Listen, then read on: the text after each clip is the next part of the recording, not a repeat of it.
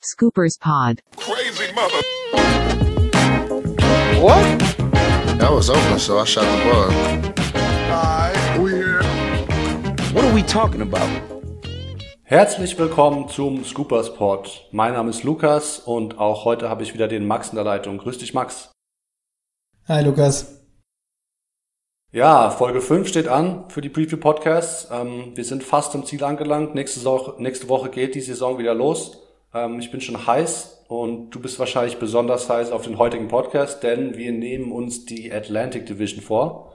Ähm, das sind die Raptors, Celtics, Sixers, Nets und deine New York Knicks, Max.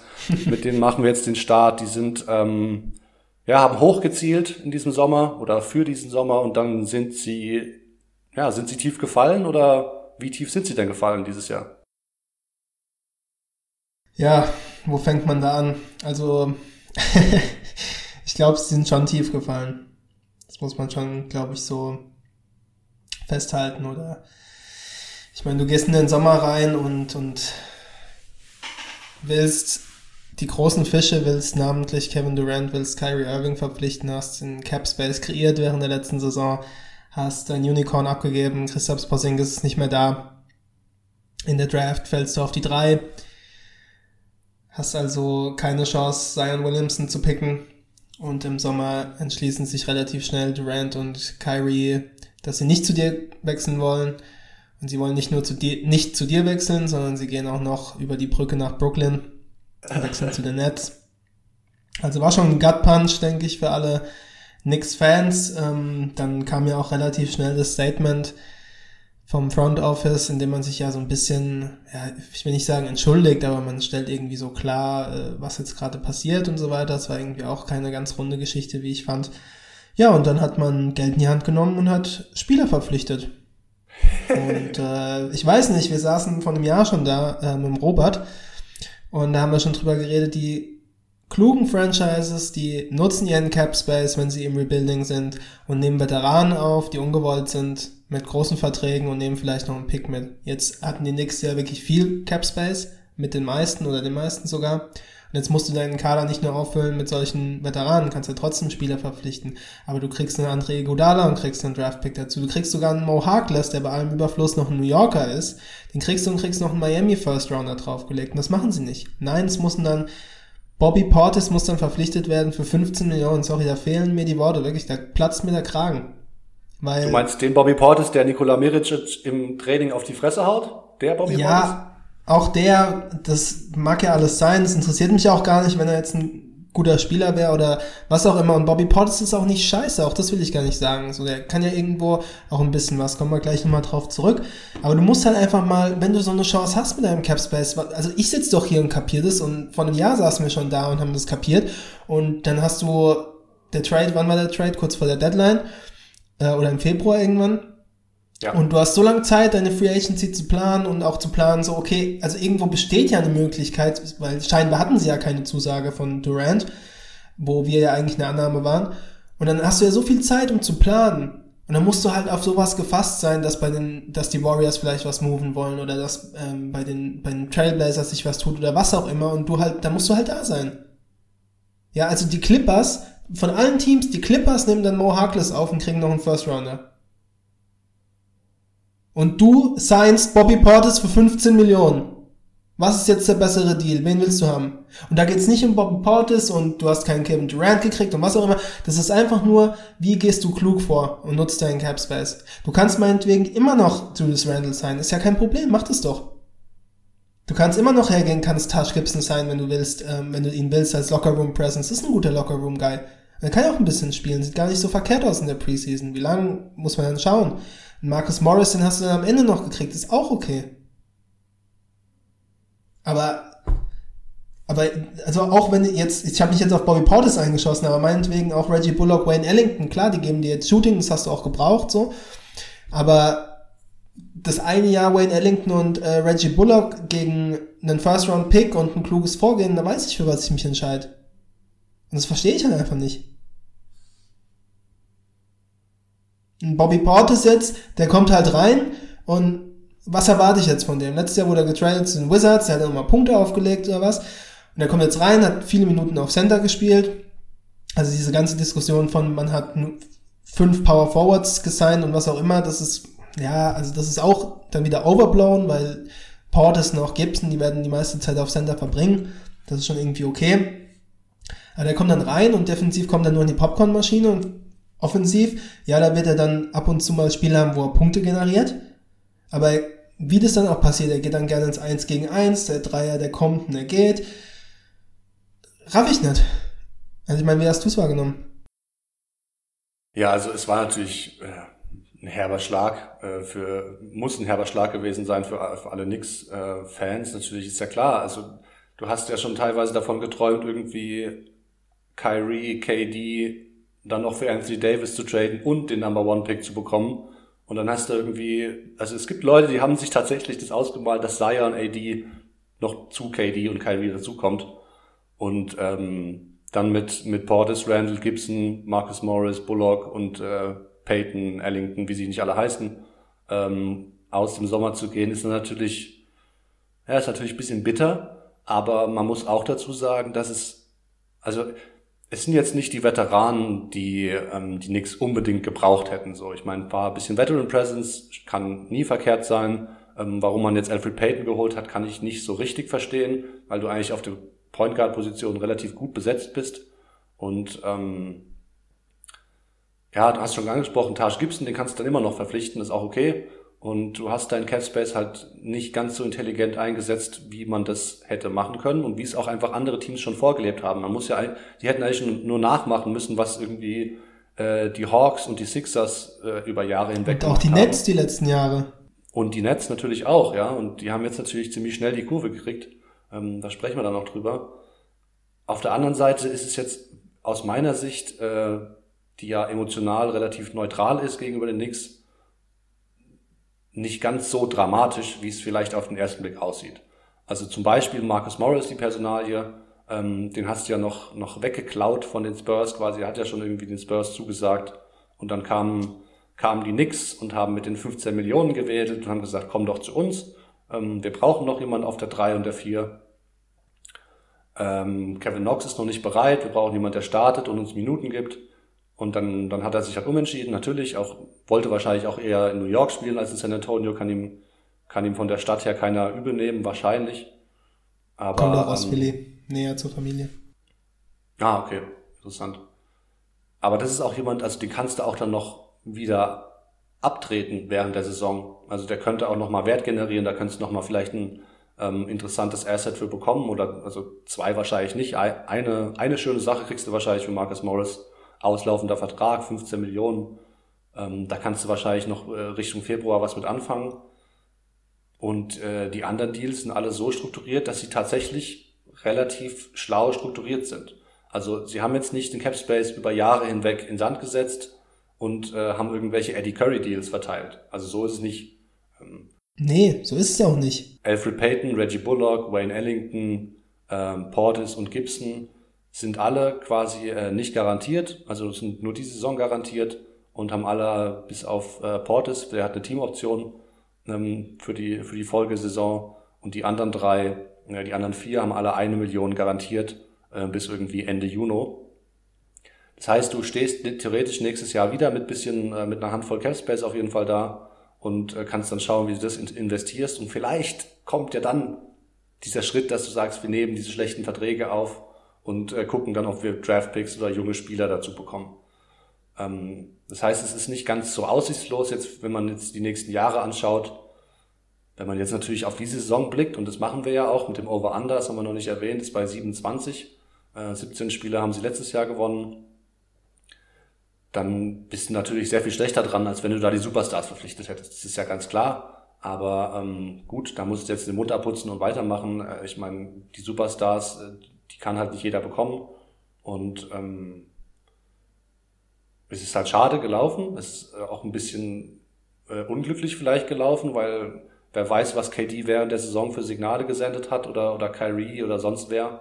Ähm, das weiß nicht, ob man das jemals herausfinden wird. So wie es sich jetzt angehört hat, hat er ja eigentlich gesagt, ja, äh, die Knicks sind nicht mehr cool, so die Netzen jetzt ist, was cool ist. Und die Warriors und die Lakers, die sind cool und die Knicks sind nicht mehr cool.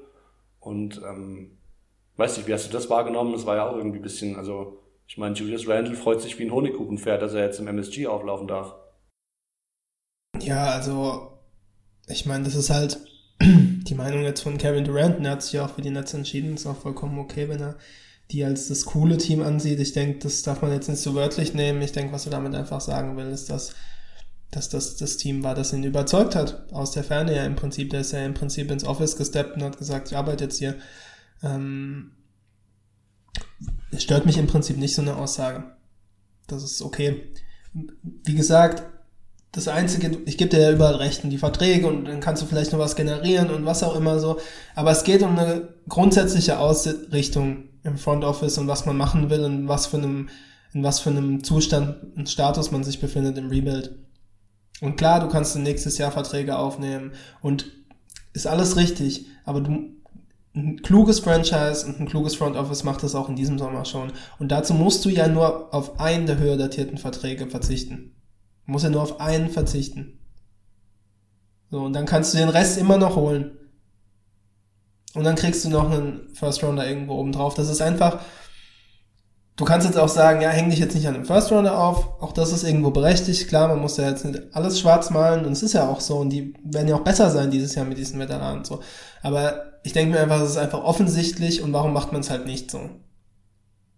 Weil was erwarten wir uns jetzt wirklich, dass Bobby Portis in den nächsten Jahren äh, ein großer Teil dieses Knicks-Teams sein wird. Das wird nicht passieren. Man will eine Kultur etablieren, ja. Das, das hat man jetzt den ganzen Sommer äh, breitgetreten, auch am Media Day. Das waren die Free Agents, die wir wollten, die wir die ganze Zeit wollten. Das war vielleicht nicht der ganz Plan A, aber es war auf jeden Fall Plan A, B, so nach dem Motto. Und äh, wir wollen Tough Guys und hier gibt's keine einfachen Siege mehr in MSG und so weiter. Also das ganze letzte Jahr hieß, es geht um Entwicklung und es geht darum, eine Kultur zu legen. Und jetzt gibst du ein ganzes Capspace auf und holst dir keine Veteranen rein, attached mit First-Round-Picks, weil du Veteranen holst, die dann eine Kultur bringen. Was wurde dann letztes Jahr gemacht? Ja, ich weiß es nicht. Ja. Ja, ich, ich, also ich widerspreche dir ja nicht. Du hättest es sehr viel als, als Front Office hättest du die, die, ähm, deine Spielsteine da sehr viel schlauer ausspielen können, das ist ganz klar. Ähm, es ist halt nicht ganz so dramatisch, wie es sonst immer gewesen ist. Ja. Aber dann reden wir doch äh, vielleicht noch mal ein bisschen über den Kader generell. Also, wenn wir uns den jetzt anschauen, äh, was hat man verloren? Gucke ich mir an, Mario Hezonja, Henry Ellenson, DeAndre Jordan, Emmanuel Moutier, Lance Thomas, Noah Bonley, Luke Cornett stört mich nichts, was da weg ist. Fort. Luke ja. Cornett kann man auch drüber, kann man auch drüber reden, ob man den behalten will oder nicht, aber ja, da ist auch irgendwo ein Ceiling gesetzt, was der dir geben kann. An sich aber kein schlechter Spieler. So. Und da hast du im Prinzip geholt, AJ Barrett an drei, ähm, Briss Dakis ähm, in der zweiten Runde, Reggie Bullock, Wayne Ellington, Taj Gibson, Marcus Morris, Alfred Payton, Bobby Portis, Julius Randle. Alles Spieler, die deinen Kader besser machen als zuvor. Also jeder Spieler, der gegangen ist und ersetzt wurde, ist im Prinzip besser ersetzt worden. Vielleicht mit Ausnahme DeAndre Jordan, wenn man das noch will. Mhm. So, und ähm, der große Fisch, in Anführungszeichen, war jetzt Julius Randle, der fürstlich belohnt, äh, bezahlt wird.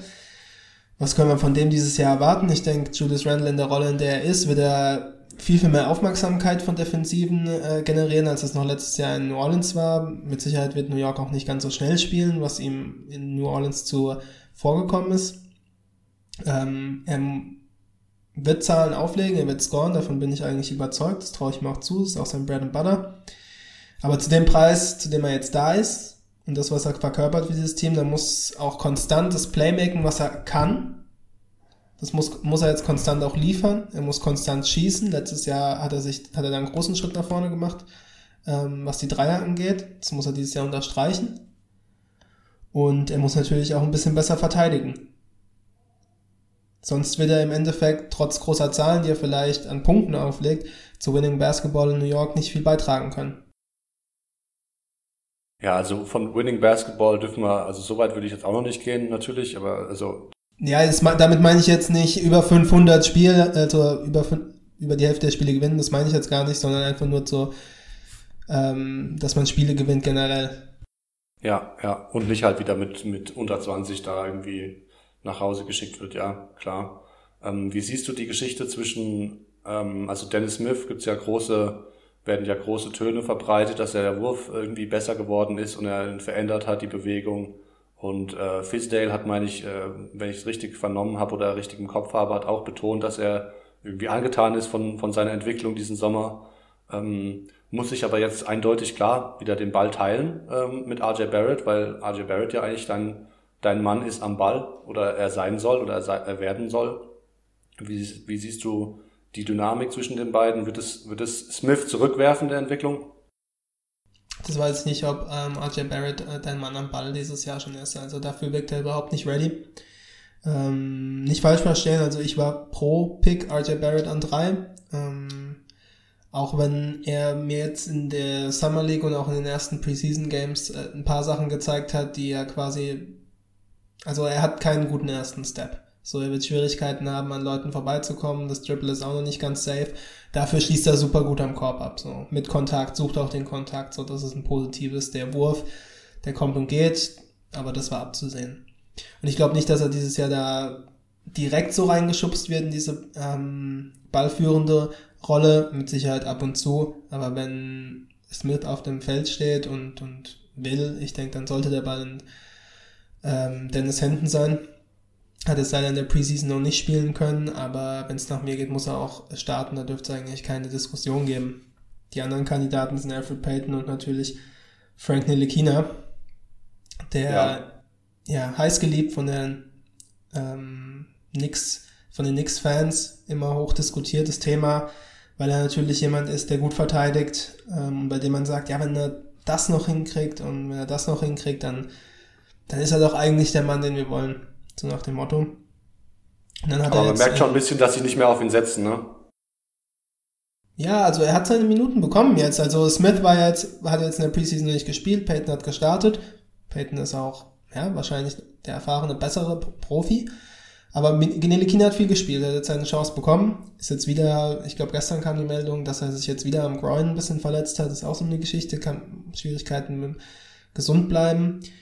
Aber ja, er hat im im Sommer diese Fiebergeschichte gehabt, wo halt viele geguckt haben, hey, Knicks-Fans, habt Mut oder was auch immer, guckt euch das an. Nili Kina, sobald er in New York weg ist, dann dreht er auf, wegen der Fiebergeschichte. Und ich muss sagen, vielleicht ist es ein unpopulärer Take, aber dieses Fieber-Game oder generell sein Turnier, das hat meine Meinung von Frank Nilikina nicht verändert.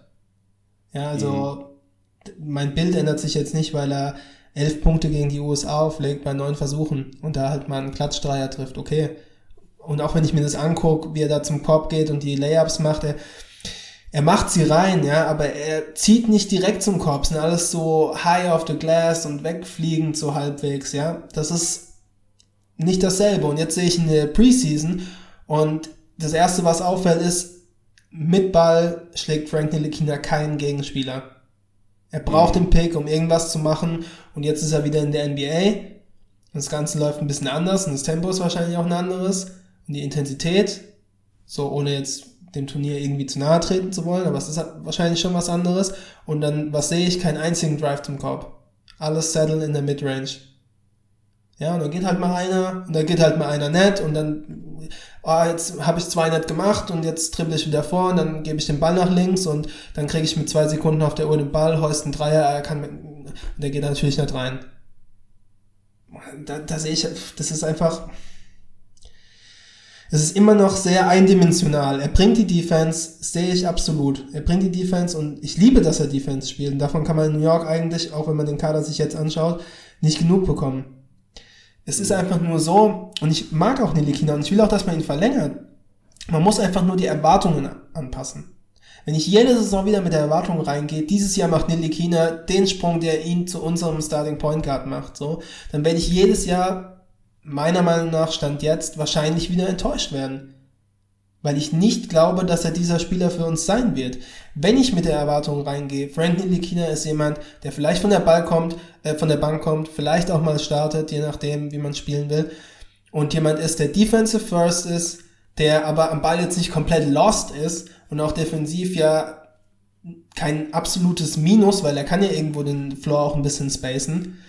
Und man ihn nächstes Jahr verlängert ähm, zu einem teamfreundlichen Vertrag, da bin ich der Erste, der sagt, absolut, das sind, das sind Verträge, wenn du ein Team aufbauen willst, die brauchst du eben auch. Du kannst nicht nur Spieler haben, den du Max Contract, Max Contract nimmst, Ja, ja gibst. klar, natürlich. Wenn man sich die Warriors und wie sie aufgebaut wurden, äh, anschaut, da war genau das der Fall, dass du halt Spieler hast, die vielleicht sich also erst später entwickelt haben oder Spezialisten sozusagen und ihnen musst du halt dann nicht so hoch datiert bezahlen. So jemand wie Nilikina, wenn du den teamfreundlich unter Vertrag nehmen kannst, dann mach ich das gerne. Er ist ja noch jung und er hat noch Room to grow. Aber ich darf halt nicht jedes Mal und jedes Jahr hergehen und darf das und das erwarten, darf das und das äh, vielleicht dann auch schreiben, die Medien und was auch immer, weil dann wirst du wahrscheinlich enttäuscht und dann färbt es natürlich auch auf den Jungen ab, das ist auch klar. Aber dass er noch der Starting Point Guard für uns wird, da glaube ich nicht dran. Nee, da glaube ich auch nicht dran. Ich denke, seine Rolle wird als, als Rollenspieler irgendwie sein, der, ich habe es damals auch beim beim Robert im Podcast gesagt, dass er eigentlich eher ähm, wahrscheinlich als, als Wing funktionieren kann in der Liga und dass er da vielleicht eine Rolle sich, sich herausarbeiten kann, indem er verteidigt und äh, dazu muss er halt seinen Dreier treffen. Das hat er jetzt bei der WM gemacht, okay, der Dreier ist ein bisschen näher dran und ähm, du hast die WM angesprochen, die Leistung von ihm, wie die einzuordnen sind, dass sich das nicht beeindruckt hat oder nicht deine Meinung verändert hat. Ich denke, das Einzige, was man daraus ziehen kann, ist, ähm, so kann er funktionieren in einem Team, was gut funktioniert und in einem guten Team. Und ich meine, da gab es Leute wie Evan Fournier und Nando De Colo, die haben die Verantwortung übernommen am Ball. Und klar hat Nilikina auch mal ein Pick and Roll gelaufen und, und hat auch da Aktionen gezeigt. Aber eigentlich war er, war er nicht der erste Mann am Ball. Und da war, denke ich, das kann man aus dem Turnier rausziehen, dass er jemand ist, der, der in einem guten Team auch gut funktionieren kann, wenn eben diese Erwartungen von ihm äh, an ihn nicht gestellt werden. Und äh, vielleicht ist es auch ähnlich mit Kevin Knox, da darf man wahrscheinlich auch nicht, nicht zu viel Erwartung haben, dass da jetzt ein riesiger Schritt in der nächsten Saison kommt. Ähm, kommt wahrscheinlich dann von der Bank, ähm, was wahrscheinlich, was ganz gut sein wird für ihn, denke ich. Ähm, am, am ehesten die Erwartungen erfüllen wird wahrscheinlich noch Mitchell Robinson. Und als Big Man hat das da auch einfach ein bisschen einfacher, weil er den Ball nicht in der Hand haben wird, großartig oder nichts mit dem Ball anstellen muss. Er muss, muss verteidigen, äh, muss den Ring beschützen, ähm, muss vorne zum, muss hart abrollen, muss rebounden und ähm, gute Blocks stellen. Und das ist natürlich vom Anforderungsprofil her ein bisschen weniger als das, was ein Guard oder ein, oder ein Flügelspieler wie Nilikina oder Knox äh, zeigen muss. Deswegen Mitchell Robinson wird wahrscheinlich einer sein, der noch am ehesten ähm, die Erwartungen der Knicks-Fans in Anführungsstrichen, sage ich mal, ähm, erfüllen kann irgendwo, beziehungsweise wo man, wo man einfach sieht, dass da, dass da, ähm, dass er positiven Einfluss auf ein Spiel nehmen kann und sich und sich halt entwickelt und die Entwicklung von Knox und Nilikina, die ist, äh, denke ich, mit bisschen mehr Vorsicht zu genießen und äh, soll es jetzt nicht mit Samthandschuhen an, den ran, an die beiden rangehen, die werden sich ihre Minuten auch verdienen müssen und wenn sie halt keine Leistung zeigen, dann fallen sie halt hinten runter. Ich denke, das ist ähm, kann man auch äh, rausnehmen von dem, was Fisdale so bisher so alles gesagt hat. Also die Leute müssen sich die Minuten verdienen, ähm, hat er mehrmals betont, wenn ich mich recht erinnere. Ähm, wir haben jetzt schon ganz schön lange ähm, über die Knicks gesprochen und ich würde sagen, wir sollten mal zu einem, zu einem Punkt kommen, dass wir auch, auch weitermachen können. Ähm, 27 Siege, was sagst du, ist es drin? Mehr oder weniger? Ähm, könnte schon drin sein. Spielen noch im Osten. Theoretisch, wenn ich mir angucke, wie die Saison verlaufen, wie ich mir wünschen würde, dass sie verläuft, dann würde ich mir eigentlich wünschen, dass sie weniger verlieren. Dass man vielleicht am Anfang ein paar Spiele gewinnt, dass man im Januar, Februar, wie du es vorhin schon angesprochen hast, je nachdem vielleicht noch den einen oder anderen abgeben kann, eventuell. Mhm. Und dann wieder die Jungen spielt für den letzten, für die letzten zwei Monate oder was. Ja, wieder Full Power Development. Und ähm, dann würde ich mir wünschen, dass sie drüber bleiben. Ich sehe aber auch, dass so, wenn ich jetzt in die Zukunft schaue, sehe ich da einige Spiele, die am Ende dann äh, mit Marcus Morris, mit Julius Randle, vielleicht auch mit einem Alfred Payton, äh, je nachdem, äh, wie sich das dann ergibt mit der Verletzung auch von Smith Jr., äh, beendet werden. Und äh, pff, ich weiß es nicht, ehrlich gesagt. Ähm, Im Zweifelfall will ich drunter bleiben trotzdem. Ja, ich würde ich würd auch im Endeffekt knapp drunter bleiben. Einfach die, die elf Siege mehr im Vergleich zum Vorjahr sind mir trotz der Veterans ein bisschen zu viel. Und Ja. wir haben es angesprochen, es ist nicht, ist nicht klar, es ist nicht, noch lange nicht gesagt, wer die Saison bei Knicks dann wirklich beenden wird.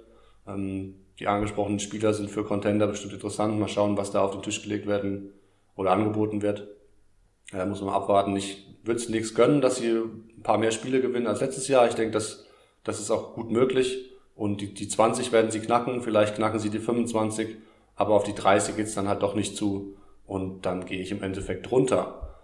Ähm, wir gehen jetzt drüber, und zwar über die Brücke nach Brooklyn und ähm, schauen uns die Nets an. Ähm, da ist natürlich, äh, wir haben es jetzt vorhin schon quasi gesagt, Kyrie, KD ist da, ähm, Torian Prince haben sie abgegriffen in dem Alan Crabb Deal. Das war der Deal, äh, war der kurz nach den Finals meines, ja, war der kurz nach den Finals, weiß ich nicht mehr. Auf jeden Fall noch, noch vor der Draft. Ähm, da hat man schon ein bisschen die, den, den T-Satz lesen können, dass da irgendwas im Busche ist mit Superstar-Verpflichtungen, weil da schon Salary gedumpt wurde quasi. Ähm, Garrett Temple haben sie geholt, einen soliden Veteran auf der 2. Äh, Wilson Chandler haben sie geholt, der, der ihm Minuten auf der 4 gibt, wahrscheinlich so ein Jared Dudley-Ersatz. Ähm, ist allerdings erstmal noch 25 Spiele suspendiert, weil er gedopt hat, anscheinend. Ähm, ist mir auch irgendwie, habe ich nicht so mitbekommen, aber habe ich jetzt die Tage nachgelesen in der Vorbereitung.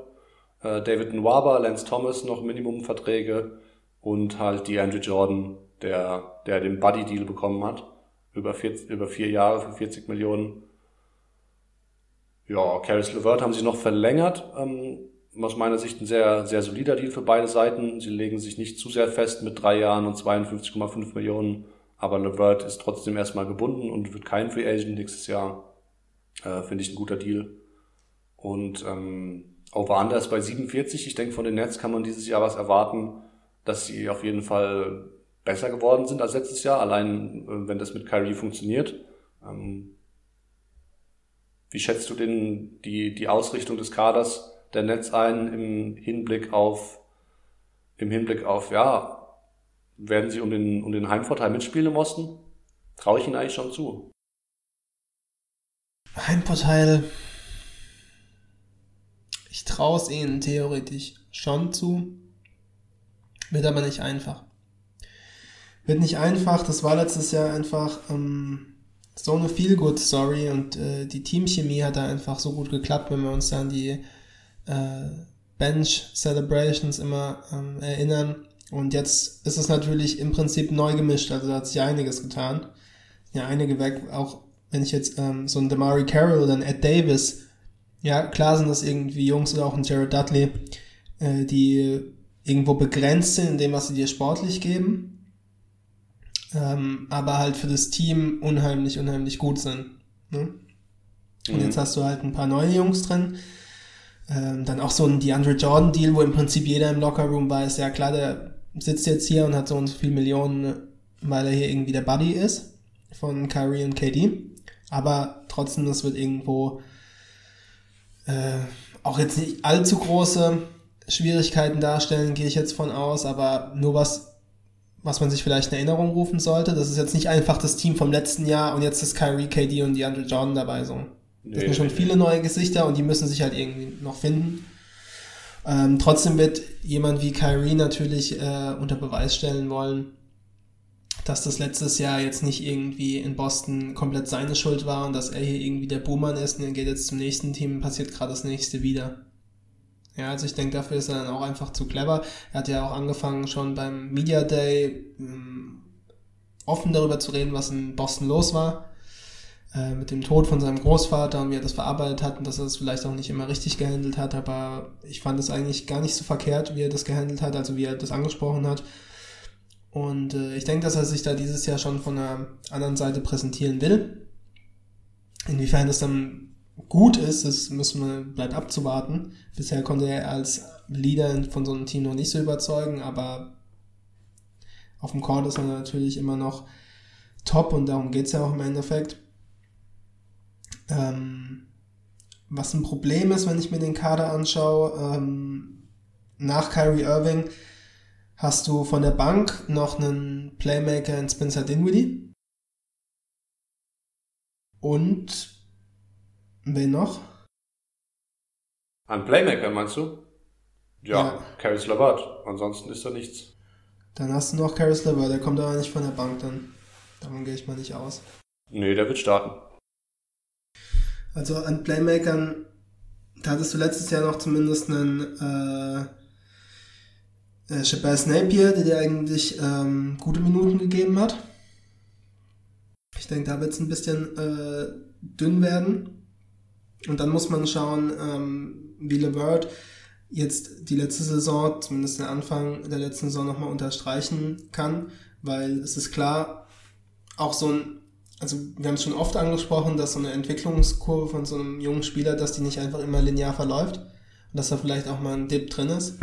Ähm, aber gerade bei so einem Team, wo sich äh, die ganze Situation ändert von, wir kommen jetzt rein, wir räumen das Feld von hinten aus auf und sind hier die Feel-Good-Story zu, wir haben jetzt auf einmal Erwartungen und äh, die sind da von Mitspielern, von nationalen Medien, von Ownership.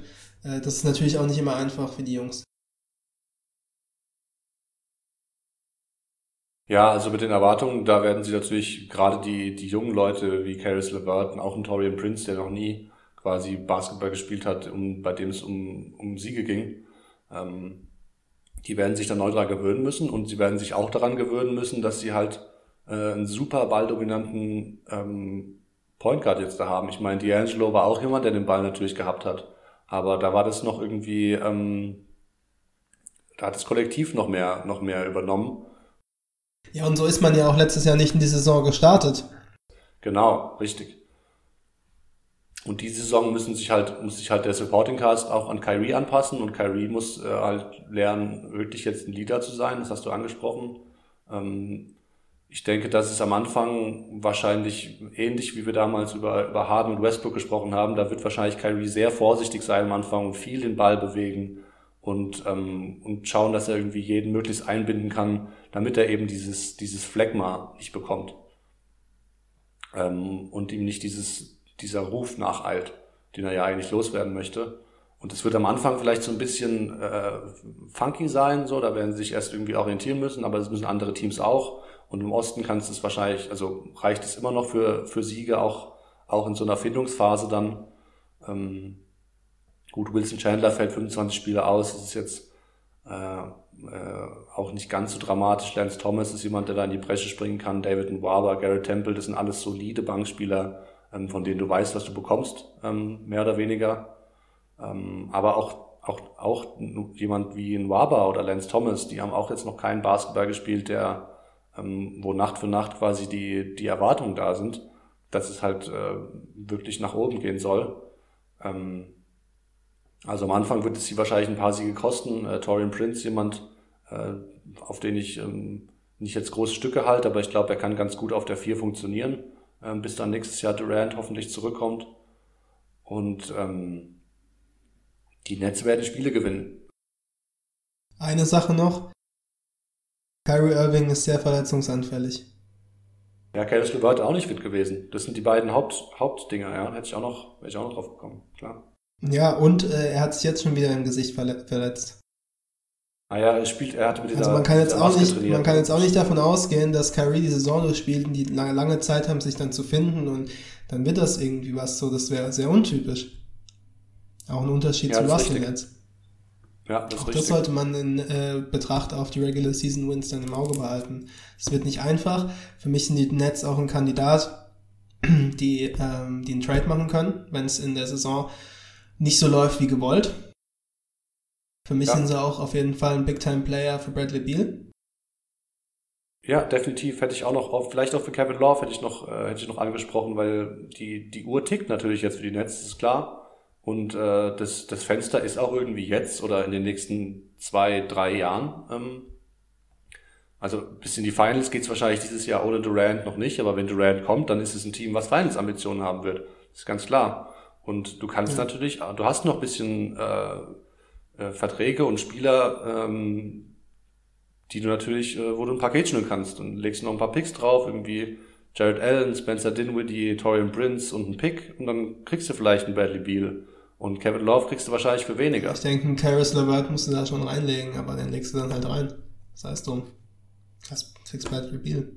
Ja. Ähm, ich weiß nicht, wie die Pick-Situation bei den Nets ist, aber ich glaube, ähm, eigentlich müssten sie da die, die meisten selbst haben. Sie haben jetzt den Pick abgegeben für Alan Crabb. Ach ja, genau. Aber richtig, äh, den Rest müssten sie dann eigentlich noch haben, dann gibst du halt irgendwas ab. Im Endeffekt nimmst du auch zwei, so scheiß drauf. Wenn du nächstes Jahr in die Saison gehst und hast Bradley Beal, Kyrie Irving und Kevin Durant in deinem Team, dann gebe ich auch zwei Picks her und gebe auch Karis LeVert ab. Mir scheißegal, wenn ich die drei habe, so, dann weiß ich, wo die Reise hingeht, dann habe ich gute Chancen, dass ich äh, Ja. im Osten ganz, ganz vorne dabei bin. So, da können dann in Playoffs kann immer was passieren. Aber mit den drei, da ballst du auf jeden Fall. Und ich glaube, es wird nicht so ganz einfach für die Nets in, in der Regular Season. Aber klar, äh, großes Potenziales Team. Ich mag auch den ähm, Draftpick im Übrigen, Nicholas Claxton, eigentlich ein ähnlicher Typ wie Jared Allen, den wir beide auch super geil finden. Ja, ja, vielleicht schon so ein bisschen als Versicherung auch gepickt. Darf man sich auf ähnliches freuen. Rimrunner irgendwie athletisch, aber jetzt auch irgendwie nicht DeAndre Jordan mäßig, aber fängt trotzdem die Lobs ähm, und äh, ganz gut, äh, kann vielleicht auch mal einen Shot blocken, also ganz solider Pick auch da wieder. Die Jared Allen-Situation ist vielleicht sowieso eine, die man im Auge behalten sollte mit DeAndre, der wahrscheinlich startet, davon gehe ich mal aus. Mal schauen. Interessantes Team. Ja, wird, wird sehr interessant zu sehen sein. Ich denke, dass sie sich schon verbessert haben, auch dass sie eine Verbesserung ähm, hinsichtlich der Siege ähm, verzeichnen werden können am Ende der regulären Saison. Ähm, ich denke, dass sie schon, also ich würde, wenn wir jetzt über das Over-Under sprechen möchten, abschließend, würde ich drüber gehen, ähm, nicht mit dem, nicht mit dem höchsten Vertrauen Wo liegt das Over-Under? bei 47. Ich denke, dass sie schon an den, an den 50 Siegen kratzen werden. Vielleicht, vielleicht sind sie sogar eins der Teams, was im Osten die 50 Siege holen kann. Ähm, ich sehe sie eigentlich so knapp drunter. Aber ähm, ja, so, also wenn man mal davon ausgeht, dass die beiden fit bleiben, die beiden Ballhändler in, in Irving und Levert, ähm, dann, dann, dann kann man da schon drüber gehen, denke ich. Ähm, auch wenn ein paar Spiele abgegeben werden, äh, ist es, ist es, denke ich, keine, keine komplett unrealistische Geschichte. Und es ist einfach auch sehr viel Qualität da. Ähm, jetzt nicht, was, was das Ballhandling angeht, hinter Kyrie und Levert, okay. Aber der Kader ist schon tief. Ähm, Gerade auf den großen Positionen sehe ich da eigentlich auch, auch jemand wie, wie Skuruz. Ähm, der hat jetzt, äh, ich glaube, irgendwelche Probleme mit dem, mit dem Gericht gehabt. Äh, häuslicher Gewalt wurde ihm, glaube ich, vorgeworfen. Der kommt auch erst wieder später zum Team jetzt, ähm, Ende des Monats. Aber das ist auch jemand, von dem man äh, sich in Brooklyn mit Sicherheit im nächsten Schritt äh, so ein bisschen erwartet. Und ähm, der ihnen auch noch ein bisschen Variabilität ähm, auf beiden Seiten vielleicht geben kann. Also es ist äh, einiges an, an interessantem, ist ein interessanter Mix auf jeden Fall in Brooklyn und ich glaube, dass das äh, in der regulären Saison schon ganz gut funktionieren kann. Wo es in den Playoffs hingeht, dann schauen wir dann zu gegebenem Zeitpunkt sind nochmal. da einfach noch äh, viele, viele Fragezeichen da. Auch so eine, auch jemand wie Spencer Dinwiddie, der war in den letzten zwei Jahren so auch ein bisschen mit das Gesicht von den Nets, sage ich mal. Auch so immer der Closer. So Ja. er oder Russell waren immer so der Closer. Das wird dieses Jahr nicht so sein. Wenn Kyrie spielt, gibt's einen Closer.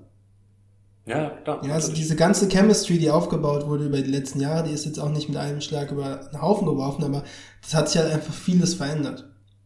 Ich will es erst sehen, 47 ist, ein, ist eine taffe Zahl, so, ähm, genauso um den Dreh rum sehe ich sie. Ähm, also wenn wir jetzt mal überlegen, wen hast du theoretisch in, äh, unter den ersten vier im Osten? Milwaukee, Philly, Celtics. Celtics als drittstärkste Kraft? Also auf jeden Fall, also Celtics, was heißt auf jeden Fall, aber unter den ersten vier fallen mir da die Celtics noch vor den, vor den Nets ein, auch vor den Heat und vor den Magic sowieso. Mhm. Und dann äh, würdest du dich entscheiden wollen zwischen den Nets und den Heat sozusagen. Ja, und dann würde ich mich wahrscheinlich eher für die Nets entscheiden an, als viertstärkste Kraft. Ja. Mir geht's nämlich ähnlich, aber ich weiß nicht, ob ich mich da dann für die Nets entscheiden würde. Allerdings haben natürlich auch die Heat einige Fragezeichen. Ähm, schwierig. Äh, dann, also gut, dann würde ich drunter gehen. Ich gehe ganz knapp drunter, können auch mehr gewinnen, keine Frage. Ähm, ja, dann würde ich knapp drunter gehen. Alles klar. Dann machen wir weiter mit, äh, ja, vielleicht dem, ja, was heißt vielleicht, äh, dem besten Team dieser Division. Das sind die, die 76ers, die nochmal ordentlich nachgeladen haben in diesem Sommer. Ähm, allen voran natürlich Al Horford geholt haben, was, was sehr überraschend kam. Äh, Jimmy Butler haben sie ziehen lassen, ähm, was vielleicht auch in, äh, in Richtung Playoffs und, und Titelambitionen zu einem Problem werden könnte. Aber ähm, Dafür Josh Richardson abgegriffen, ne? Dafür natürlich Josh Richardson bekommen. Also du hast äh, Jimmy nicht, nicht ohne Gegenwehr ziehen lassen, was ja auch schon als Gefahr gedroht hat quasi. Aber ähm, eine wahnsinnig lange Mannschaft, die Defense wird wahrscheinlich direkt aus der Hölle an Nummer eins äh, im Defensive Rating schnellen werden. Also ist ein schlauer Verteidiger, lange Arme, überall. Ähm, defensiv ist dieses Team äh, für mich wahrscheinlich das beste Team der Liga. Ähm, gut, hast äh, auf der Point Guard Position hast du nach Ben Simmons so ein bisschen Probleme. Da hast du dann irgendwie Trey Burke und Raul Neto für, für Minimumverträge geholt und hoffst, dass irgendwie einer so ein bisschen was, was zeigen kann. Ähm, auf der anderen Ja, Seite. ich habe jetzt gerade vorhin das äh, Preseason-Game von letzter Nacht geschaut. Äh, Josh Richardson hat auf der 1 gestartet. Ja, das wollte ich gerade ansprechen. Das wollte ich gerade ansprechen, denn er hat ja in, in Miami auch schon viel den Ball, Ball in der Hand gehabt und äh, ist Ja. da jetzt nicht ganz unvertraut mit.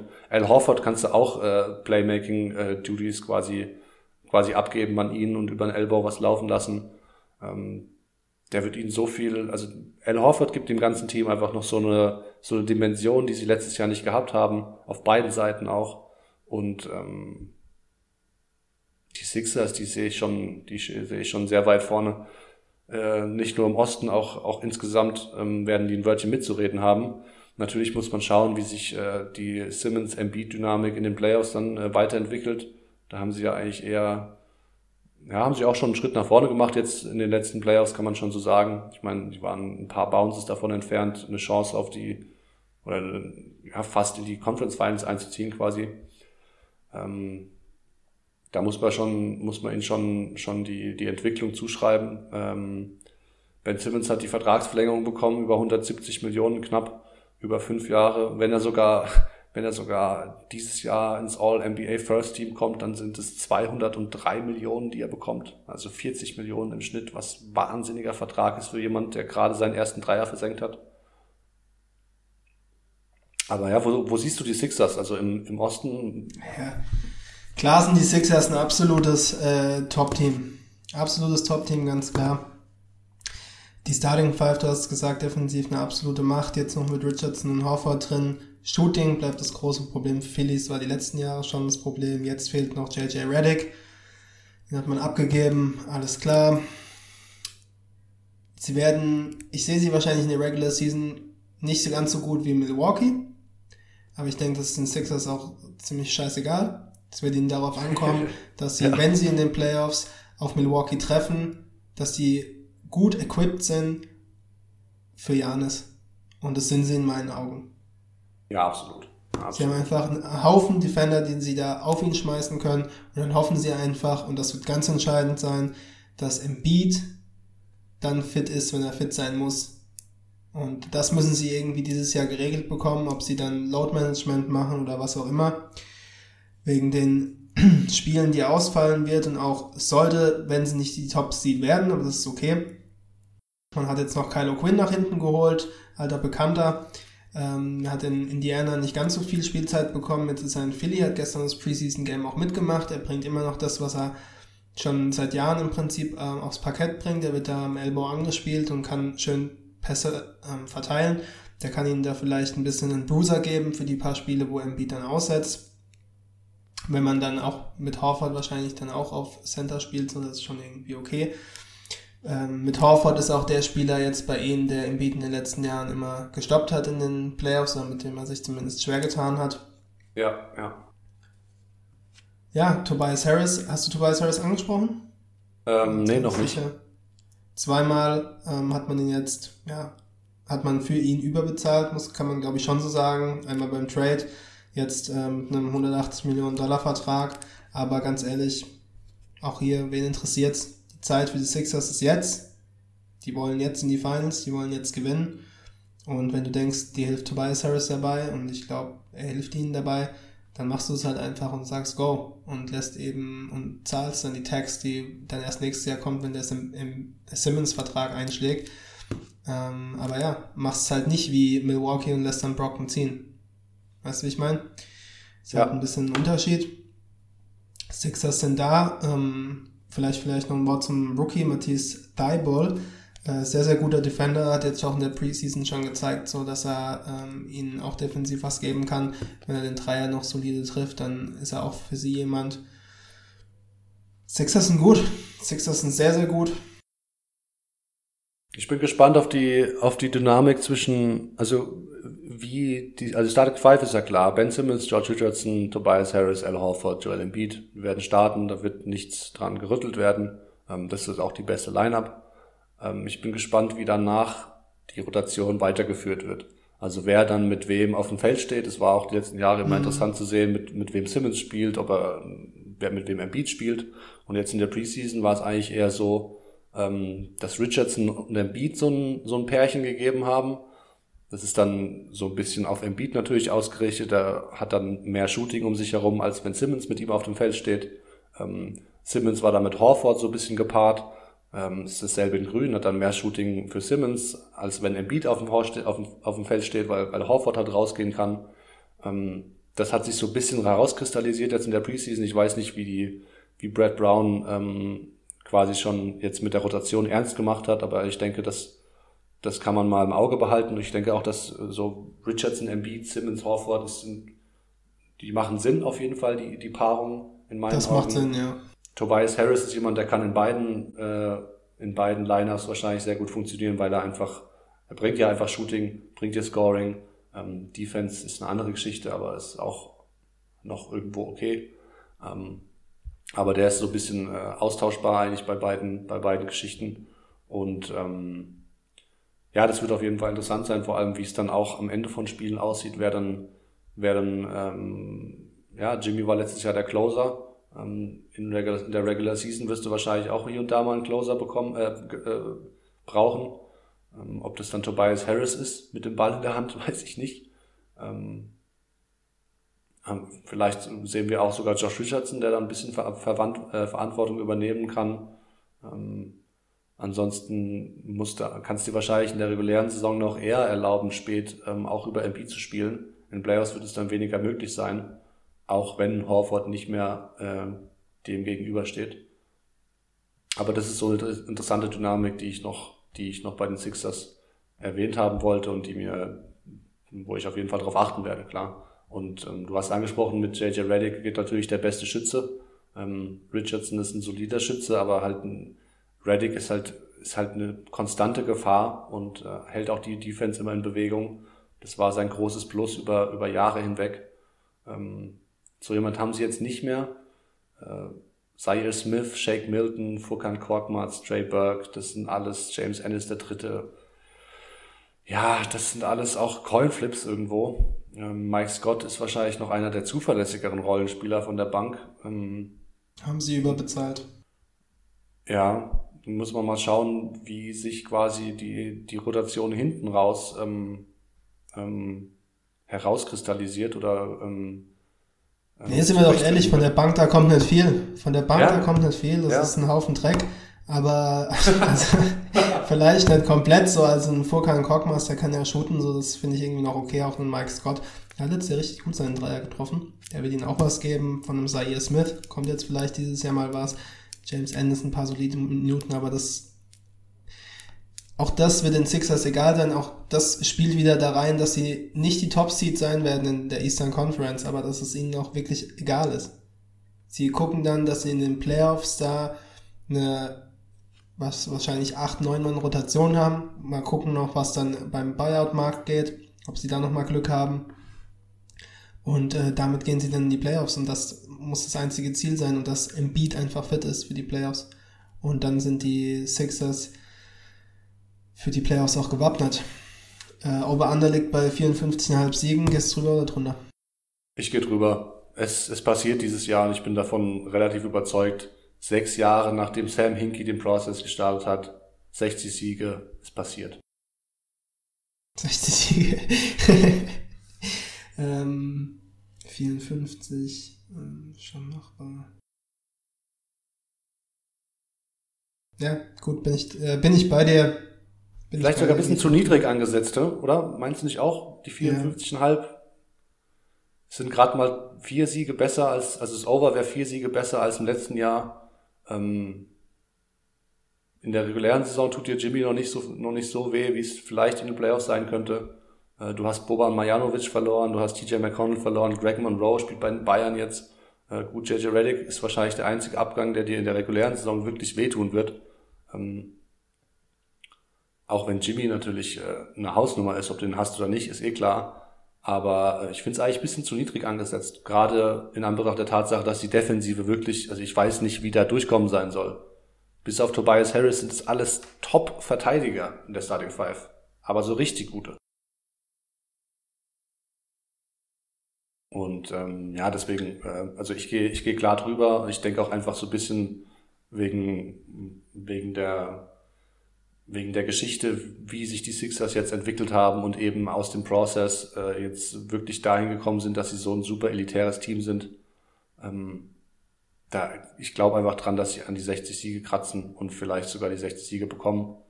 Ähm, haben sehr gute Chancen da, dafür. Und ähm, ich würde mit sehr viel oder mit relativ viel äh, Selbstvertrauen würde ich da würde ich da drüber gehen im Endeffekt.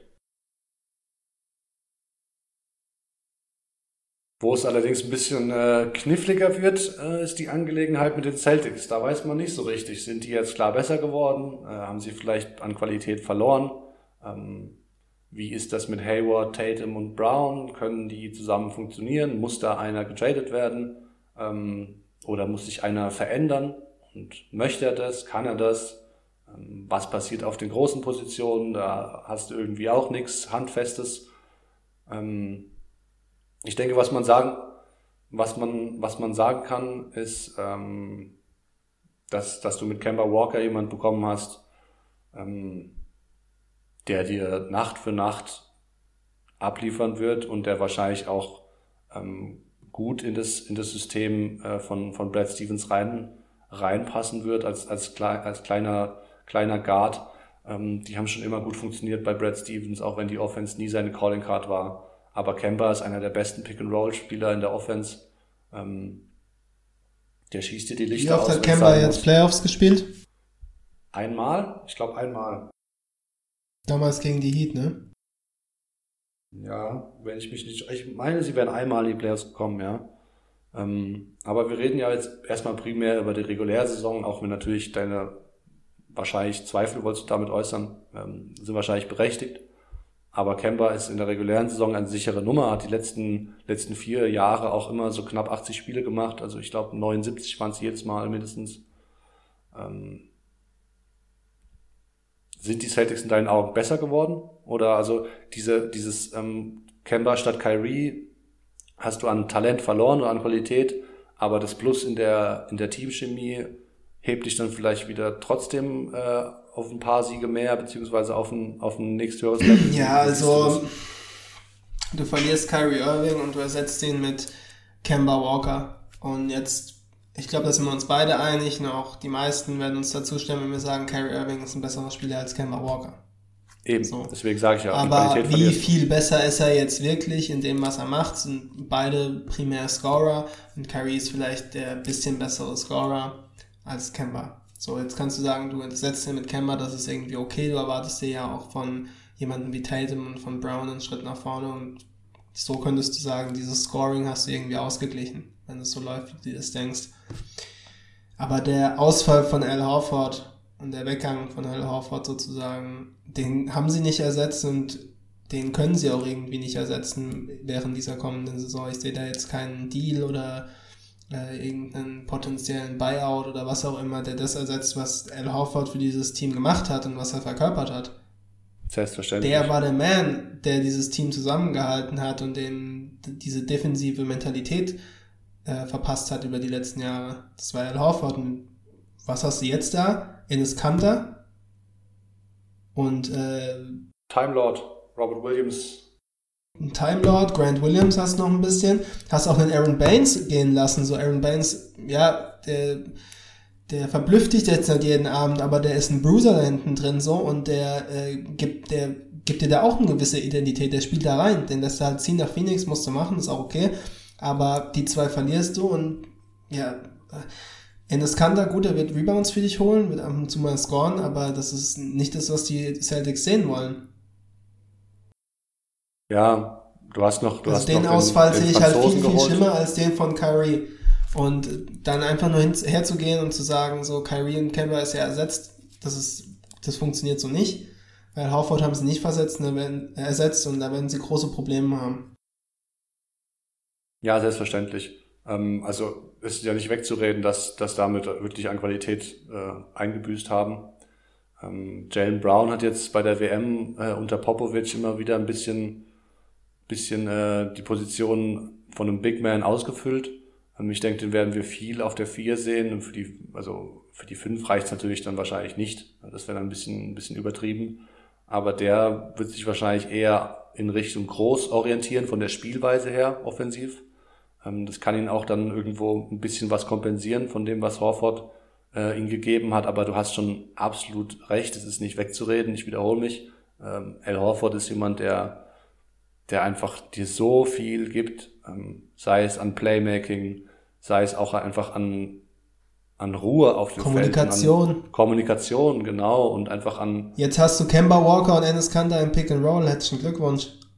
ja, Da gehen die Teams jedes Mal drauf, wenn die das sehen. Natürlich, defensiv, defensiv wird es eine, eine Schwierigkeit sein. Ich denke, da kann Brad Stevens natürlich ein bisschen was kaschieren, aber du hast halt auch einfach die Leute, die du hast. Und äh, jemand wie Daniel Theiss oder jetzt der, der Franzose, der gekommen ist, Vincent Poirier, äh, auch ein Taco Fall, wenn er irgendwie im Team landet. Also das sind natürlich keine Optionen, äh, auf die du dann gehen kannst. So. Äh, Ja, Thais noch am ehesten. ja, genau, Thais dann noch eher am ehesten jemand, der, der vielleicht auch kleiner verteidigen kann. Auf der anderen Seite wird er dann auch mit, mit größeren Leuten erhebliche Probleme haben. Ähm, wenn wir gerade bei der Big Man-Rotation sind, was glaubst du denn, wer startet? Schwierig zu sagen, aber ich würde mir, ich würde mir, ich würde hoffen, dass Robert Williams startet. Ja, weil er wahrscheinlich noch so am ehesten das, dieses Gesamtpaket irgendwie bringt mit, äh, mit Athletik und Rimrolling. Also er ist ja auch jemand, der im Prinzip, äh, er wurde letztes Jahr in der Draft, ähm, war er spät erste Runde oder war er zweite Runde?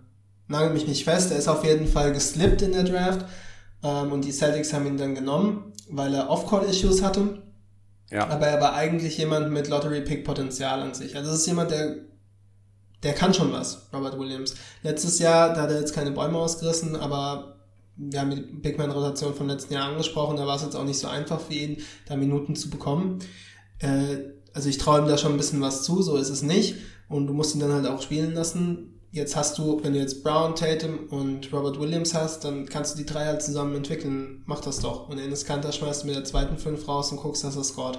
genau. Weiß ich nicht, ob ja. sie es so machen. Ich glaube, ich weiß nicht, ob sie ein Preseason-Game mit Williams gestartet haben. Ich meine schon. Ja. Ich weiß nicht, ob jedes, aber ich habe auf jeden Fall ihn starten sehen, ja. Und so hätte ich es auch gemacht. also fände ich auf jeden Fall besser. Ähm, und klar, im Endeffekt geht es dann auch darum, äh, wie weit es für die Celtics geht. Wie weit äh, kann sich halt äh, Tatum und Brown, vornehmlich natürlich Tatum, was für einen Schritt kann er machen? Letztes Jahr ein bisschen stagniert. Das würde ich jetzt auch gar nicht so krass überbewerten. Aber einfach ein super smoothes Game. Ähm, ich finde nur die Erwartungen nach Jahr 1, die waren vielleicht so immens hoch. Da Hm. muss man sich vielleicht wieder ein bisschen beruhigen. Dennoch Ja. dieses Jahr gehe ich da schwer davon aus, dass er einen großen Schritt nach vorne macht und hoffentlich einfach ähm, bessere Entscheidungen trifft und seine Effizienz ein bisschen verbessert. Und dann kann man, äh, denke ich, viel von Tatum erwarten und dann spielen auch, sehe ich ganz genauso, haben wir vorher schon, vorhin schon gesagt, äh, spielen die Celtics auch um den Homecourt mit. Wenn es so aufgeht, weil sie gut gecoacht sind, weil sie talentiert sind. In den Playoffs, denke ich, haben sie dann Probleme. Ja, also äh, Zum Beispiel auch mit einem Team, wenn sich die Heat finden würden, hätten die Celtics auch mit einem Team wie die Heat Probleme. Davon gehe ich schwer aus. Ja, ich denke, bei Jason Tatum kann man auf jeden Fall davon ausgehen, dass er, dass er eine, eine Rolle einnehmen wird, die, die nicht nur sehr wichtig sein wird für die Celtics, sondern die ihnen auch sehr viel geben wird. Ähm, er hat eigentlich immer die richtigen Sachen gesagt. Jetzt im Sommer hat irgendwie, äh, ich glaube, den Celtics-Fans ist das Herz aufgegangen, als er davon gesprochen hat, dass er jetzt irgendwie schlauere Entscheidungen treffen muss und mehr Dreier und mehr zum Korb. Und ähm, da wird wahrscheinlich auch hinter den Kulissen daran gearbeitet werden, dass, dass er das, dass er das nochmal wirklich versteht, wie er spielen muss, damit er, damit die Celtics erfolgreichen Basketball spielen können. Und ähm, auch von, von Gordon Hayward erwarte ich eigentlich, dass er, dass er jetzt nicht komplett wieder der Alte ist, aber dass er zumindest ein Spieler ist, der, der dir Nacht für Nacht was gibt, was du, worauf du dich verlassen kannst. Ähm, er müsste jetzt eigentlich wieder fit sein, also wenn er irgendwie wieder anknüpfen will, so halbwegs an, an das, was er mal ge gewesen ist, dann, dann ist jetzt die Zeit dafür. Hat nächstes Jahr, ähm, nächsten Sommer eine, eine Spieleroption. Ja. Ähm, ich denke, es wäre geschickt, äh, ihn vielleicht sogar, also du kannst die von mir aus starten lassen mit, äh, also Hayward starten lassen mit Tatum, Brown, Robert Williams nee, und Kemba. Nee. Aber du musst es eigentlich äh, so machen, dass er die Hauptverantwortung ähm, trägt für die Bank-Unit. So, dass er der Playmaker ist in, äh, von der Bank. Ähm, weil mit Marcus Smart, äh, da möchte ich nicht drauf verlassen, auch wenn dir Marcus Smart ganz viele andere tolle Sachen gibt. Aber ähm, auch jemand wie, wie Carson Edwards, Edwards, den ich, den ich, äh, also der hat jetzt gerade irgendwie acht Dreier in Folge reingeschmissen. Ähm, der, der ballt in der Summer League und äh, irgendwie habe ich auch schon den so ein bisschen und auf der, der Rechnung gehabt. halt auch wirklich rein, gell? Ja, genau. Also geiler Typ, geiler Spielertyp, aber auch niemand, der dir, also erstmal kannst du von ihm als Rookie nicht verlangen, dass er dir souveräne Minuten gibt, aber er ist auch so vom Spielertyp niemand, der, der, der für andere Leute kreiert oder der einen Spielzug solide aufzieht, sondern er ist einfach so ein Gunner. So, er hat einfach ballert. Und ähm, ansonsten hast du noch Romeo Langford, da darfst du eigentlich gar nichts erwarten. Ähm, das ist ein Projekt. Äh, Grant Williams ähm, wird ja von vielen schon als, als absolut NBA-ready gehandelt. Ähm, jemand mit sehr viel Potenzial auf dem Flügel auch. Muss man mal abwarten. Aber ich denke, Gordon Hayward muss der Mann sein, der, der mit der, mit der Bankeinheit da, da die meiste Verantwortung trägt und das alles regelt. Und dann denke ich, dass es auch irgendwo passen kann. So. Und wenn Hayward halt der Typ ist, der, der die Nacht für Nacht was gibt, sei es jetzt, also müssen jetzt keine 20 und 10 sein, aber ähm, wenn es 15 und 7 sind, ist es auch schon, ist auch schon cool so. Und bei ihm geht es einfach darum, dass er, dass er vielleicht bisschen in diese Playmaker-Rolle hineinrückt und eben nicht mehr, dass man von ihm nicht mehr erwartet, dass er da der Topscorer ist, der auf beiden Seiten auch dann Lockdown ist, äh, also defensiv Lockdown ist und äh, da wieder zum Superstar reift, ähm, zurückreift, muss man ja fast schon sagen, war er ja schon mal. Aber ähm, ja, wie siehst du die, wie siehst du die Gordon Hayward-Geschichte? Ja, du hast eigentlich alles dazu gesagt. Wenn er halbwegs wieder an die Leistungen von vorher anknüpfen kann, ähm, dann gibt es eigentlich kaum jemanden äh, sonst oder kaum ein anderes Team, was so jemanden dann von der Bank bringen könnte. Und ich würde ihn mhm. auch von der Bank bringen. Dann hätten sie natürlich schon einen richtigen, richtigen X-Factor dabei. Ähm, bleibt abzuwarten. Ja, Over-Under liegt bei 49,5. Äh, letztes Jahr haben sie 49 Siege geholt. Also wäre das Over quasi ein Sieg mehr. Ähm, Finde ich auch sehr gut gesetzt. Ähm, da habe ich auch echt mit mir gerungen, wie ich mich entscheiden soll, wie das Pendel ausschlägt zum Schluss. Ich habe mich dann knapp fürs Over entschieden. Ähm, einfach weil ich denke, dass es mit, dass es mit Kemba offensiv sehr, sehr gut funktionieren wird. Ich denke auch, dass, dass die, die jungen Flügelspieler mit Tatum und Brown ähm, jetzt eher wissen, was ihre Rollen sind und vielleicht auch irgendwie ein bisschen euphorisiert sind. So Brown hat jetzt, äh, hat eigentlich eine ganz gute WM gespielt, ähm, hat vielleicht auch ein bisschen was gelernt von Pop. Ähm, ich glaube, der ist, der ist eher jemand, der, der ähm, einen sehr reifen Eindruck macht. Bei Jason Tatum darf man auf den nächsten Schritt hoffen und äh, auch seine Rolle wird ja jetzt wieder verhältnismäßig ähm, im Vergleich zu letztem Jahr ein bisschen größer sein. Ich denke, da könnte er auch haben wir darüber gesprochen, äh, aufblühen in dieser Rolle. Und ähm, klar verlierst du mit Horford sehr viel an Qualität und es tut dir auf beiden Seiten unheimlich weh. Aber in der regulären Saison im Osten kannst du es wahrscheinlich noch ähm, nicht zu ganzen Teilen kompensieren, aber ich denke, du wirst trotzdem so gut sein, dass du da äh, um die 50 Siege mitspielst. Und ähm, dann entscheide ich mich knapp fürs, fürs, fürs Over. Ich bin damit nicht komplett cool und ähm, Wäre wahrscheinlich mit dem Under auch cool gewesen im Endeffekt. Aber ähm, ja, im Osten sehe ich sie schon als, als, als dritt-, viertstärkste Kraft und damit, damit kratzen sie, gehen sie auf die 50 Siege zu. Und ähm, ja, da habe ich sie auch im nächsten Jahr. Wie sieht es bei dir aus? Ich bleib drunter. Ähm, also es sind ja 49,5 ist das Over Under, also mit 49 wären sie drunter. Und ähm, ich würde darunter gehen, defensiv sind mir das zu viele Fragezeichen in dem Team. Und äh, ja, sollen sie mich erstmal Lügen strafen.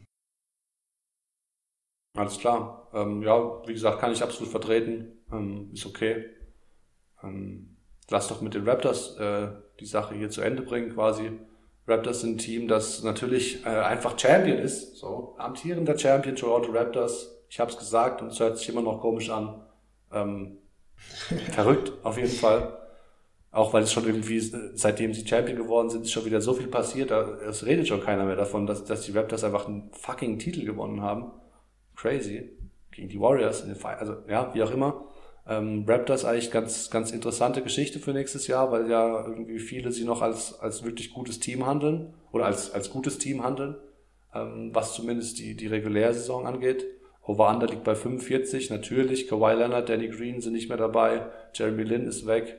Äh, Jody Meeks ist weg. Gut, ähm, ansonsten hast du nichts großartig verloren.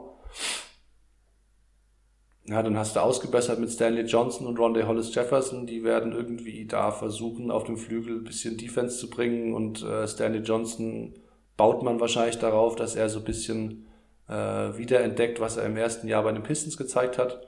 Da hat er ganz gut aufgedreht, da hat er auch Playoffs spielen können, äh, dürfen. Eine, eine Serie gegen LeBron hat er irgendwie ganz gut ausgesehen. Ähm,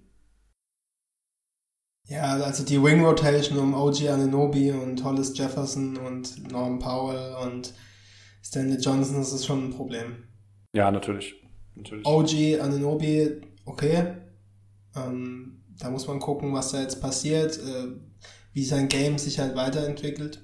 Was er kann, hat er die letzten Jahre gezeigt. Geht halt noch mehr, ist jetzt die Frage. Das ist natürlich ein krasses Downgrade ähm, zu Green und Leonard den man da immer ein bisschen vergisst. Man weiß natürlich, Leonard ist weg, aber auch Green ist nicht mehr da und war letztes Jahr Big Time. Mhm. Ähm, Pascal Siakam ist halt der große Name, von dem jeder dieses Jahr erwartet, dass er ein großes Jahr hat. Ähm, du hast letztes Jahr, glaube ich, ein Piece über ihn gehabt. Äh, ich bin da eigentlich auch fest davon überzeugt, dass der auflegen wird dieses Jahr von der Leine gelassen und dann mal schauen, wie die Saison so verläuft in Toronto. Ich denke, Masai Ujiri, der General Manager, ist jemand, dem, ähm, der denkt ja nicht zweimal nach, wenn er denkt, dass ein Blow-up in Anführungszeichen besser wäre oder ein anders strukturiertes Team um Siakam herum, dann würde er das machen, auch während der Saison. Die Raptors sind für mich da ein Kandidat, die da alles neu strukturieren könnten. Jetzt hat man ja Kyle Lowry noch verlängert, hat ihm für die kommende Saison, hat er ja noch Vertrag und die Saison drauf kriegt er jetzt nochmal um die 30 Millionen. Ähm, ist für mich kein Problem. Ich finde, er ist eigentlich dadurch für diese Saison eigentlich nur noch tradebarer, als es vorher schon war mit einem auslaufenden Vertrag, weil jetzt bekriegst du einen Spieler, bei dem du die Sicherheit hast, dass er dieses Jahr da ist und das kommende Jahr. Ähnlich wie es bei dem Marcasol Trade letztes Jahr jetzt war, den die Raptors dann gemacht haben. Äh, jetzt überleg mal, was die Milwaukee Bucks dafür machen würden, ähm, oder dafür geben würden, Kyle Lowry statt ähm, Eric Bledsoe in ihrer Starting Five zu haben. Oder ja. Minnesota. Ja, natürlich. Oder am Ende auch noch Orlando, wenn die pushen. Genau. Ja, ganz genau. Die würden einiges dafür geben. Also ich denke, wenn man das Team umschmeißen will, wenn man neu anfangen will während der Saison, weil man vielleicht so ja um Platz 6, 7, 8 äh, rumbabbelt und da sehe ich sie auch irgendwo Best Case, dann äh, kann ich mir das gut vorstellen. Ja, ich kann mir das auch gut vorstellen, dass, dass Masai irgendwann sagt, also äh, wir sind jetzt aus der Elite rausgerutscht und das sind sie eindeutig. Ähm, wir müssen jetzt schauen, wie es weitergeht und ich, und ich möchte hier keine halben Sachen machen. Da traue ich ihm schon zu, dass er auch, nachdem er so eine Verlängerung quasi ihm, ihm gibt, wo jetzt ja quasi äh, Heiterkeit in Toronto so ein bisschen ist, äh, wir bezahlen jetzt hier unseren Typ, der, der mit uns gewachsen ist, der mit uns zum Champion geworden ist, uns auch, und uns auch zum Champion gemacht hat. So, ich meine, Lowry hat auch starke Finals gespielt. Ähm, Würde mich jetzt auch nicht Absolut. überraschen, wenn er, wenn er trotzdem irgendwie auf dem Trading-Block landet vielleicht oder im Endeffekt so Der Raptor wird. aller Zeiten. Ja, so hört sich komisch an, aber ja, ist vielleicht, vielleicht der. Vielleicht. Ja. Also würde mich auch nicht überraschen. Ähm, Gibt es bestimmt ein paar Leute, die da, du hast sie angesprochen, äh, die da Schlange stehen würden für Kyle Lowry. Ähm, eine interessante Sache bekommst du vielleicht noch für ihn, so einen guten Pick oder einen Spieler, ähm, der irgendwie für dich cool ist. Bekommst du für Lowry noch viel mehr, wird es auch nicht geben, aber ist auf jeden Fall was, womit du noch irgendwie für die Zukunft dich vielleicht ein bisschen besser positionieren kannst. Ähm, du hast Siakam angesprochen, der wird dieses Jahr so, ähm, ja, es wird Richtung All-Star irgendwie für ihn gehen. Ähm, das ist auch irgendwie möglich auf jeden Fall.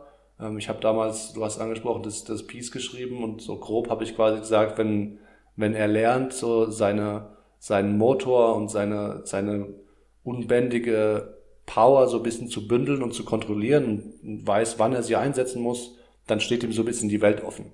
Und ähm, das hat er letztes Jahr eigentlich noch besser gemacht, als ich, als ich irgendwie vermutet hatte. Das Piece war ja ziemlich am Anfang von der Saison. Ähm, er ist jetzt Most Improved geworden, ähm, strebt jetzt eine All-Star-Kandidatur quasi an, ähm, hat aber wahrscheinlich auch viel davon, also was heißt wahrscheinlich, hat natürlich davon profitiert, dass Kawhi da war. Und es wird interessant zu sehen bei Siakam dieses Jahr, wie er eben zurechtkommt, ähm, wenn Kawhi nicht mehr da ist, wenn, wenn noch mehr Aufmerksamkeit auf ihn gerichtet ist, auch von der gegnerischen Verteidigung, ähm, wie er damit eben zurechtkommt und ob er so ein bisschen wieder in dieses, in ein altes Muster hineinfällt, dass er, dass er nicht weiß, wann er Vollgas und wann er mal einen dritten Gang und so dieses, dass er sein Getriebe so ein bisschen findet. Ähm, könnte ich mir vorstellen, dass da vielleicht sogar jetzt kein krasser Schritt zurückkommen kann, äh, kommen, kommt, aber dass er so ein bisschen, dass er eben noch nicht zum All-Star ist, dass er so weit eben noch nicht ist, sondern dass er erstmal so ein bisschen sich daran gewöhnen muss, wie das ist, wenn er jetzt quasi in Anführungsstrichen der Man ist. Und das sollte er sein eigentlich. Das Team wird in Zukunft um Pascal Siakam äh, aufgebaut. Und bei OG Anunobi ähm, muss man mal schauen, ähm, ob er endlich überhaupt mal Impact-Player sein kann, war natürlich lange verletzt letztes Jahr. Ich habe ich hab immer gehofft, dass er irgendwie zurückkommt zu den Playoffs und da noch ein Faktor sein kann, aber es war nicht der Fall. Ähm, ist jemand, den ich, den ich sehr gerne spielen sehe. Ähm, auch super intensiver Spieler, der, der wirklich seine Kiste da auch gut reinschiebt in der Defensive. Ja, ja voll. Und, ja, so ähm, ist es aber, ja und ähm, offensiv auch wahrscheinlich noch Potenzial hat, was man noch so noch nicht so richtig ausmachen kann. Also wir haben einfach noch nicht genug von ihm gesehen, um zu sagen, da ist das Ceiling oder da geht's hin und das ist so der Spielertyp. Also äh, innerhalb des, also im Laufe des letzten Jahres habe ich auch irgendwo mal gelesen, dass da, dass da irgendwo ein Kawhi Leonard in ihm schlummert, so und so weit würde ich jetzt natürlich noch nicht gehen, aber ähm, das verdeutlicht auf jeden Fall, wie, wie unklar die Zukunft von OG Anunobi noch ist und die, und die Rolle, die er mal einnehmen wird. Ähm, ich denke, dass sie relativ prominent sein wird bei den, bei den Raptors in den kommenden Jahren und dass er jemand ist, um, um den sie mit aufbauen können oder der, der zumindest ein, Teil sein wird, ähm, mit dem weiter in die Zukunft gegangen wird. Ähm, ja, die Raptors mit, mit Over-Under sind sie bei 45. Ähm, Fred Van Fleet ist noch da, der, der natürlich auch nach der Geburt seines Kindes da überragende Fireballs durch die Gegend geworfen hat. Ähm, also geiler Typ, also geile Playoffs gespielt, dann, dann zum Schluss. Ähm, muss man mal schauen, wie er das auch bestätigen kann. Ähm, ja, wie, wie schätzt du die, die Qualität der Raptors ein? Du hast jetzt äh, angesprochen, dass sie wahrscheinlich da irgendwie um sieben und acht auch, oder hat es so ein bisschen durchge, durchgeklungen, dass sie da irgendwie um die letzten Playoff-Plätze mitspielen, oder? Sehe ich das, sehe ich das richtig? Ja, ich würde runtergehen ähm, unter 45 Siege. Nicht viel drunter. Ähm, ich meine, haben, wie gesagt, es kann viel passieren bei den Raptors während der Saison. Dazu kommt auch, dass du halt so ein bisschen Champion-Fatigue vielleicht auch noch drin hast. Mhm. Ähm, ja, für mich ein Kandidat, äh, drunter zu gehen. Ja, ich bin im Endeffekt auch drunter. Also 45 Siege ist mir das wäre mir, wäre mir zu sicher, da drüber zu gehen. Also dafür ist einfach, äh, liegt noch bisschen zu viel im Argen. Ähm, Gerade auch bei jemand wie Marc Gasol, der jetzt ja dann nochmal den nächsten Ring gewonnen hat im Sommer äh, mit der spanischen Nationalmannschaft. Ähm, inwiefern der sich nochmal motivieren kann, über 82 Spiele wirklich äh, reinzuhauen, so. Auch wenn er einen auslaufenden Vertrag hat und nochmal vielleicht für, für, für, äh, für einen Deal nächste Saison spielt. Ähm, Wobei ich auch, also bei Marc Soll so von der Persönlichkeit her würde mich, würde es mich auch nicht wundern, wenn er sagt, ja, Leute, ich spiele das Jahr hier fertig und danach ist gut und ich, ich chill mich irgendwie an den Strand nach Spanien zurück und mach's mir gemütlich. Ich habe alles erreicht. Und äh, vielleicht merkt man ihm das schon so ein bisschen an.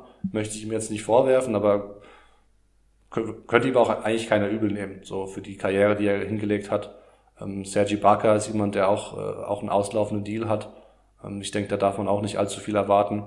Ähm, ist auch ein Spieler, der natürlich für, für Contender, für, für wirkliche Contender vielleicht interessant sein könnte. Ähm, und der vielleicht noch ein bisschen mehr, mehr zeigen kann, wenn er in einem richtig guten Team spielt. Und ähm, ja, wenn Kyle Lowry weg, wegfällt, dann ist sowieso äh, dann äh, wahrscheinlich die Playoffs überhaupt nicht mehr zu erreichen. Ähm, 45 Siege sehe ich etwas hochgegriffen. Ähm, ja, ich würde knapp drunter gehen, aber ich denke, dass sie schon um die Playoff-Plätze irgendwo, irgendwo ein Wörtchen mitzureden haben, schlussendlich. Ja, dann äh, sind wir durch. Äh, kurzes Recap. Also Toronto sind wir beide drunter. Bei den Celtics ähm, bist du drunter, ich drüber, ne? Ja, genau. Ja. Äh, Sixers war ich drüber und ich glaube, du hast dich auch dazu hinreißen lassen, ne? Ja. Genau, nix waren wir beide letztendlich drunter und bei den Nets bin ich drüber gegangen, du bist drunter gegangen. Also heute haben wir alles dabei ähm, gehabt, ähm, hat Spaß gemacht. Äh, ich habe auf jeden Fall mit am meisten Lust auf die Sixers, weil da natürlich erstens nach oben äh, sehr viel Luft ist und äh, auch einfach die, die Teamdynamik super interessant sein wird, die ersten Monate zu beobachten, wie da, wie da rotiert wird und, und ähm, wer sich da als als wirklicher Anführer herauskristallisiert. Das ist ja immer so die Frage äh, bei Ben Simmons und Joel Embiid. Ich habe letztens gehört, um jetzt nochmal kurz drauf zurückzukommen, abschließend, äh, Ben Simmons hat ja gesagt, so, die haben, glaube ich, zusammen ein Interview gegeben und Ben Simmons hat irgendwie sowas gesagt nach dem Motto, äh, ja, auf dem Feld, äh, auf dem Feld arbeiten wir zusammen, dass wir möglichst viele Spiele gewinnen können und abseits des Feldes macht jeder sein Ding. Also, das ist auch kein Match made in heaven. Ähm, bleibt abzuwarten, was da geht. Ähm, gut, aber jetzt packen wir das Ding erstmal wieder ein. Äh, Volume 5 in the books. Und dann geht's nächste Woche beziehungsweise die nächsten Tage weiter mit der Northwest Division. Und dann geht die Saison los. Ich bin heiß. Max, hau rein. Mach's gut. Ciao, ciao.